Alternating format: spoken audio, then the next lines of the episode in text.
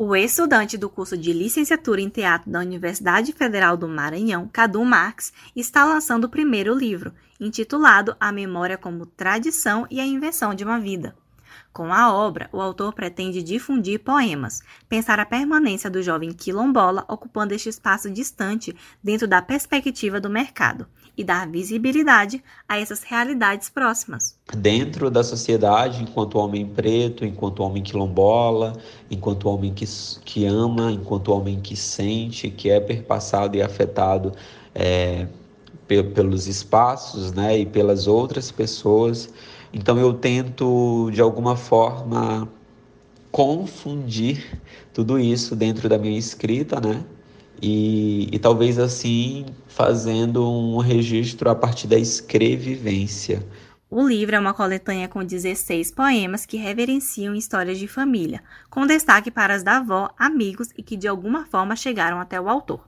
Através de narrativas ficcionais que descrevem vivências com palavras que buscam contar memórias. Cadu Marx, homem negro, quilombola, busca registrar, tendo a escrita como ponto de partida, aquilo que toca e afeta de maneira singular. Poder ter a oportunidade de publicar um livro de poesias que eu falo desse meu lugar de experiência, de memória, é, de vivência, sabe? Das memórias dos outros que, que são chegadas em mim, que eu tomo para mim e também compartilho de forma indireta no livro, é muito, é muito singular, é muito único. Então, eu acho que a relevância do, do projeto está muito atrelada a isso também. O afloramento do desejo de escrever começou ainda na adolescência, confirmando o papel da educação na formação individual. Foi nesta época que a poesia se tornou familiar para Cadu, o embrião para a criação da obra.